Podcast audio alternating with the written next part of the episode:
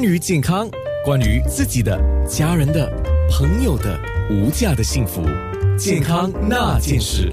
在面部上，我就问所有的面部的，呃，以前是叫面友了哦，我我一直不喜欢讲面友，我就觉得好像面粉的感觉，呃，就是在面部上的朋友啊，我就问说你喜欢大豆吗？你觉得大豆是好东西吗？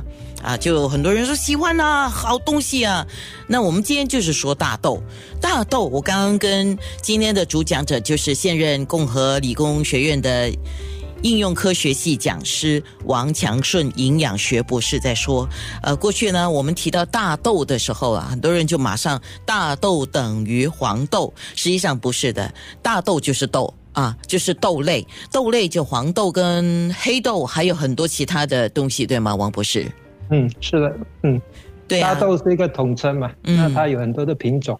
对呀，然后大豆呢还会做成很多的产品，像我们喜欢吃呃 喜欢吃豆腐，喜欢吃豆浆啊，这些都是豆制品嘛，豆奶、豆浆、豆腐、豆皮啊，各种不同的。那你的研究兴趣范畴是营养品还有功能性食品呢？我们现在了解什么才叫功能性食物？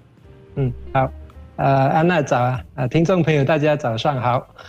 嗯，谈到功能性食品，我们要先啊谈一谈我们身体是需要营养素，呃，而营养素是从啊我们所吃的啊食物而来。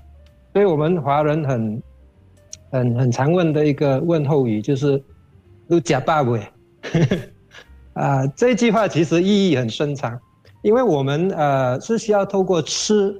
来获取啊身体所需要的营养，那这个是食物啊给我们身体带来最最基本的这个营养的供应。但是现代人保健意识已经提升了，你知道我们科技发达啦，然后加上这个呃资讯的这个啊发达，那我们我们对这个食物呢就有更进一步的这个要求，就不单要求只是提供基本的营养，而是什么呢？让这一份食物我吃了能够有保健或者甚至是预防疾病的那个功效，所以嗯，我本身是呃就是做营养学研究的嘛，我们就呃结合了营养学还有食品科技，就尝试啊做一些功能性食品的开发。什么叫功能性食品呢？就是除了能够为人体提供基本的。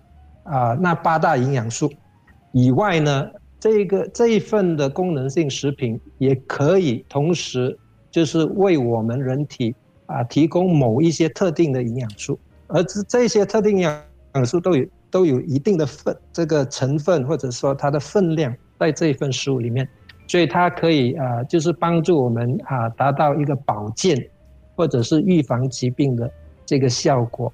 嗯嗯，我举个例子吧，就呃，我相信大家都都有吃面包。如果是呃呃，你所吃的是白面包，就是用纯啊精致的啊面粉所做的白面包，里面的膳食纤维含量就相对的比较低。那如果我们可以就是从蔬蔬果，因为蔬果是富含膳食纤维，从蔬果那里把它。把那个膳食纤维把它萃取，然后再加入这个白面包里面呢。那么，如果这个膳食纤维的含量达到一定的这个呃含量，是可以帮助降胆固醇，可以帮助促进肠胃健康的那个那个分量来说，那这一份白面包我们就可以现在称它做是功能性的面包。嗯嗯，是这个意思。所以功能性的食物就是，当然包括这次你的研究，就是叫豆酪啊。